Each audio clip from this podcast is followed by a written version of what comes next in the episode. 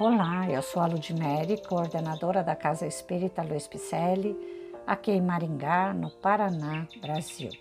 Estou fazendo a leitura de mensagens ditadas por espíritos diversos que se encontram no livro O Espírito da Verdade, que foi psicografado por Francisco Cândido Xavier e Evaldo Vieira. Ambos responsáveis em psicografar o primeiro as páginas ímpares e o segundo as páginas pares, que foi para nós um grande deleite ter esta obra para o nosso bel prazer. Vamos ao capítulo de hoje que intitula-se Sem Idolatria, que é uma reflexão de o Evangelho segundo o Espiritismo, exatamente do capítulo 21, item 8, elaborada por Emmanuel.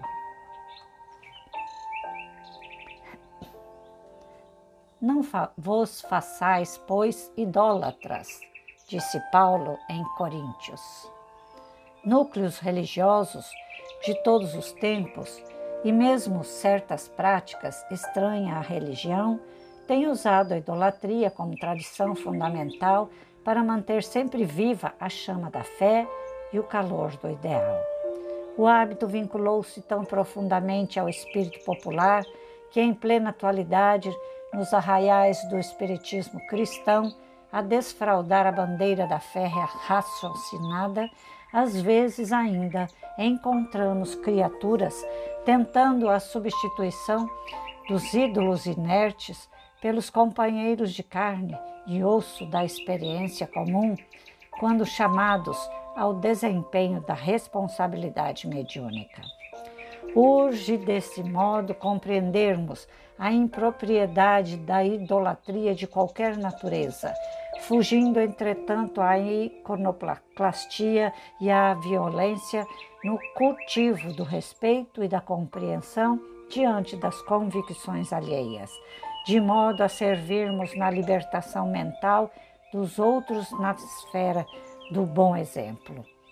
A advertência apostólica vem comprovar que a doutrina cristã, em sua pureza de fundamentos, surgiu no clima da Galileia, dispensando a adoração indébita em todas as circunstâncias, devendo-se exclusivamente à interferência humana os excedentes que lhe foram impostos ao exercício simples e natural.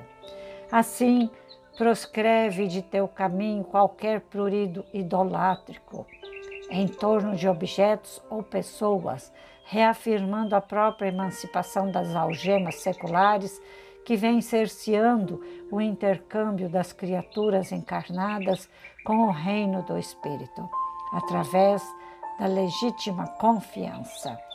Recebemos hoje a incumbência de aplicar na edificação do bem desinteressado o tempo e a energia que desperdiçávamos outrora à frente dos ídolos mortos, de maneira a substancializarmos o ideal religioso no progresso e na educação, prelibando as realidades da vida gloriosa.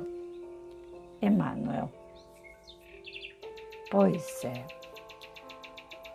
E as encarnações vão e vêm, vêm e vão, e, e nós nascemos e renascemos para aprender que não precisamos idolatrar ninguém. Antigamente tinha os bezerros de ouro, não é? Lá no tempo de Moisés, não é mesmo? Então, de lá para cá, teve muitos ilustres amigos, Jesus em especial, trazendo uma carta de vida para que nós aprendêssemos a aplicar em nossa vida. Tiveram ícones no Espiritismo, Chico Xavier, antes, Allan Kardec, tivemos tantos outros que trouxeram escrituras maravilhosas, escrituras de amor e de paz, nos ensinando a não idolatrar ninguém, nem mesmo os que desencarnaram os mortos, como ele diz aqui, porque os mortos já partiram para o outro reino, né? para o outro lado da vida, para outra dimensão. e eles virão em nossa ajuda sem precisar de nós idolatrarmos, qualquer que seja a sua passagem pela terra. Desde o bezerro de ouro, que já havia esse tipo de é, prática, né?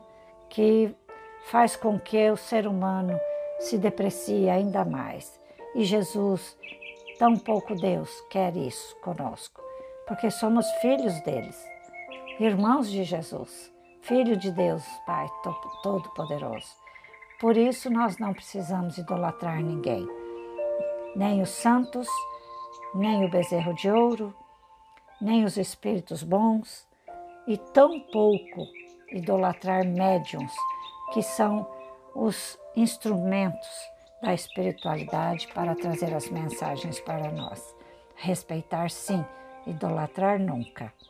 Ok? Por isso, nossos podcasts são leitura de mensagens da doutrina espírita para nós melhor entendermos esse espiritismo redivivo que foram, né? mensagens trazidas pelos espíritos de Escol e codificadas por Allan Kardec, e outras tantas psicografias de renome, né? espíritos bons que trouxeram, que não também não desejam ser idolatrados. E assim eu lhes peço, vá lá em nossas redes sociais, dê um alô, Facebook e Instagram com o nome Celpe. Nosso site www.celpifmpicele.com.br. Venha ser um caminheiro CELP, um ajudante das nossas tarefas, um companheiro de luta, né? de vida, companheiro de trajetória, e você vai gostar muito de participar das nossas atividades, eu tenho certeza. Grande abraço e muita paz.